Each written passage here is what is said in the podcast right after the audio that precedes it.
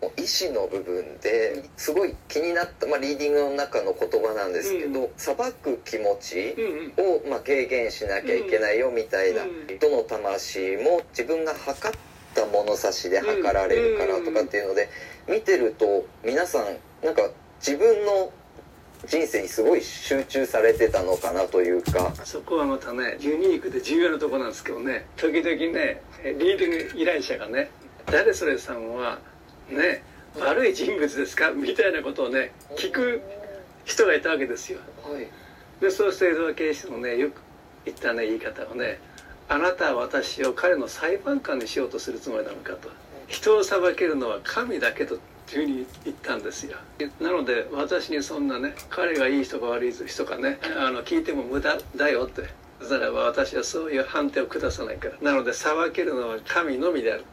という発想よねでこれはねものすごい遠大な視野視点を持つと了解されてくることだと思うんですけどね。目の前の出来事だけを考えてるとなんとなくね我々は善悪でが決まってるようにはい。見えるじゃないですか。でも私たちのね判定力ってもうもうもうせいぜいねわずかなとこですから。なので実際には自分が良しと思っていたことが後にね大失敗だったということもあるし自分にとってしんどかったと思うことが後に自分を発展させるね材料になることもあるしね。なので私たちはいちいち目の前のことであれが良いあれが悪悪いなんていうね発想をやめてしまうですよ。それよりも神のなさるように委ねる。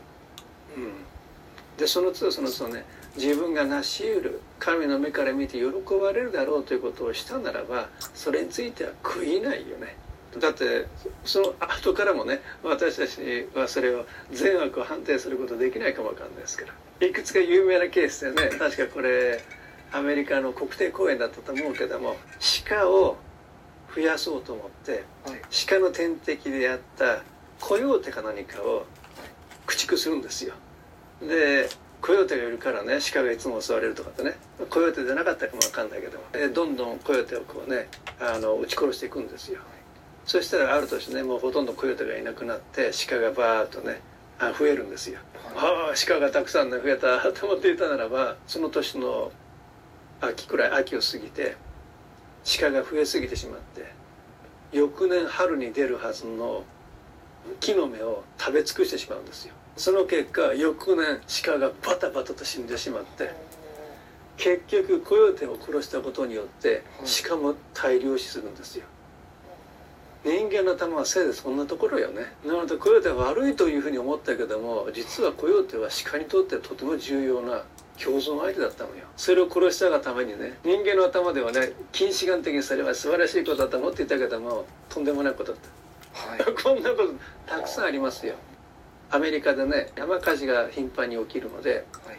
山火事を徹底的にねなくそうというのでもうちっちゃいぼやからバーッと消すことにしたんだそうですよ。そしたらば確かにちっちゃいぼやは消えたんだけどもある時ものすごい大火事が起きるんですよ。なぜかというとはい。ちっちゃいぼやというのは将来大火事を起きないように燃えそうなやつを小出しに燃やしてたんですよ。はい。前後燃やしてたのねはい。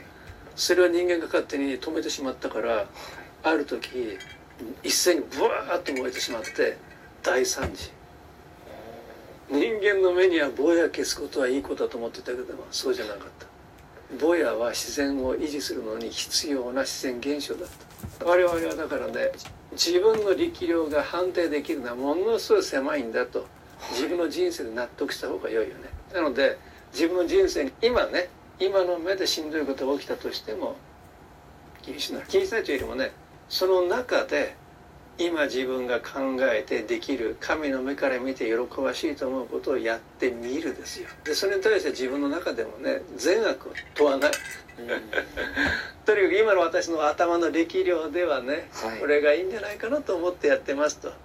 でそれに対して神は後でね「それは違うじゃないか」と言って糾弾はされない。いい塩梅に私たちの努力を組み合わせてくださる。あらゆるものがね相まって駅に導かれるという法則に従うはずです。僕だってね自分の人生今振り返ってもねあの時もう本当にしんどかったと思うことが今私を助けてくれることありますよ。で私はね大学に行く時に兄弟の哲学科に行きたかった。ところが私の父親がもうもう眼鏡に反対してねどうしてもね、哲学科はダメだとかって言われてね、でしょうがないからまあ工学部に進んだけども、で工学部に進んだおかげで実は今ケイシーが残した治療法を私は研究することができるんですよ。あれで私がね高校の時の希望通りにね哲学科に行ってたならばそうはならなかったね。なので40年後よ。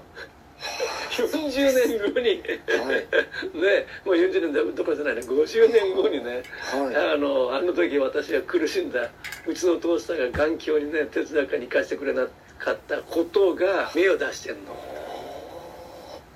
なので私たちのこのちっちゃい頭でねあの善悪の判定は難しいよと。それよりも宇宙のなさるように自分の人生をある種委ねた。でも委ねるって言ったってぼーっとしてるわけではなくて、はい。その都度その都度ね今の私に神がここにおられた。それを見たのはいつの日だったの？のネームたならば私にこういうことを望むに違いないと思うことをやってみる。でそのことのね良否善悪は自分で問い詰めない。とにかく自分はこれで良いと思うと思うことをやる。多分ねその18人の方々が裁かないというのはそういうことよね。小さい目で近視眼的に裁いてしまったならば私たちは対極の善悪をね間違えることがあるよと。私たちの判断力というのはそれぐらいしかないから。正しく判断できるのは神だけであるというね。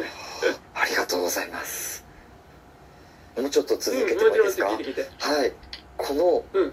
人たち、うん読んでると指摘されてるのがこの人はこのせいでいくらか後退したとか。あれあ後退してるんだとか。そうそうそうあるね。この人たちもあるのよ。はい。こういう具合にね時々下がんのよ。なんか逆に安心したというか。うんそうよねあの直線的にこうね上昇しなくて向上しなくてまあまあいいんだなとはい。思えばね、まあ7割くらいいってね3割くらい下がって。はい。下がりっぱなしは困るけどね。なので自分の中で少々横島下がってもねうんまあだって彼らだって少調子はあるよと思えばねちょっと気楽になりますね。しかもちょっとそこで安心したってい。うのがなんか出てくる過去性が、うんうん例えばそのまあイエス主イエスであったり、えっと、ケイシーさんの過去性、うん。ユイトさんとかうんラータさんとか、うんああいう人たちの近くにいて、うんうん例えばこう教えを広めるお手伝いをしてたと、うんうんそういう人でも、うん。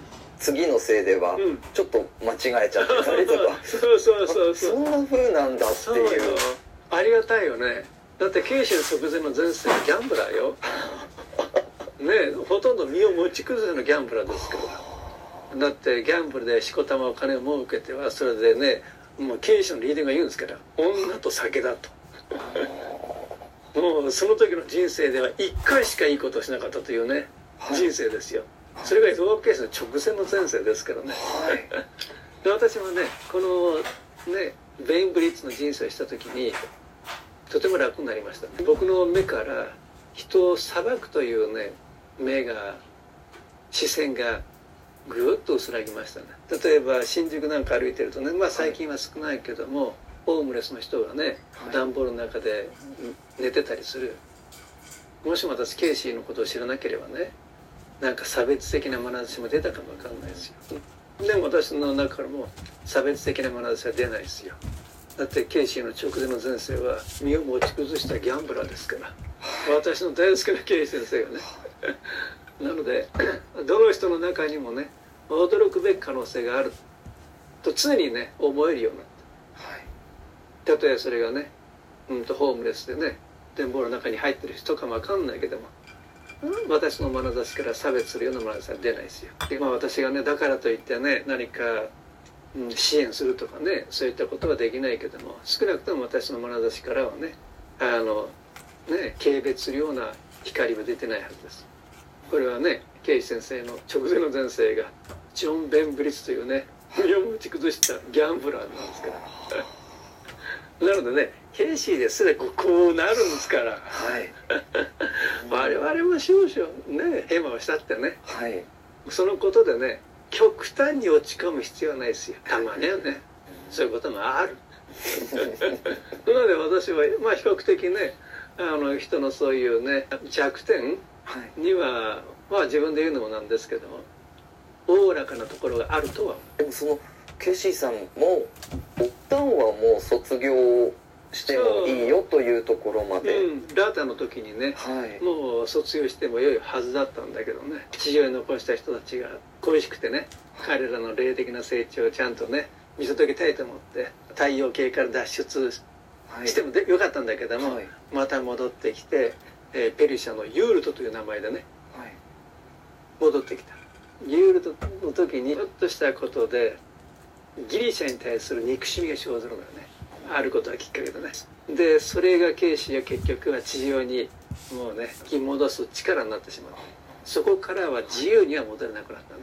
ある意味生まれ変わりを強制されるようになってしまう。引き戻される危険性もありながらそう知りながらね。助けに戻ってきてくださそうそうよ仏教風に言うならば菩薩的なね気持ちよね、はいそうですね。うん。じゃあ18名の方ももしかしたらん。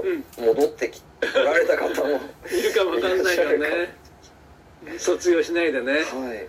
うん。ねあの人たちだ大丈夫かなと思って、ちょっと卒業見送ってねまた戻ってくるわって言ってねこ帰られたかもわかんない。あくまでも同系士は可能性をいただけですからね。卒業しようと思えば卒業できる可能性があるよと。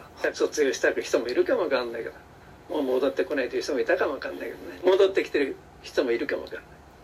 あるいはこれから戻る人もいるかもわかんない。皆さんでもそういう本当にほぼほぼ過去生で例えばそのケイシーさんと関わりがあったりとかうん。っていうのを見るとじゃあこのせいでうん。そういうリーディングを受けてうん。例えば私たちにこう残してくださったとかっていうのもこれ絶対偶然じゃないよなとかって思っちゃったんですけど。うん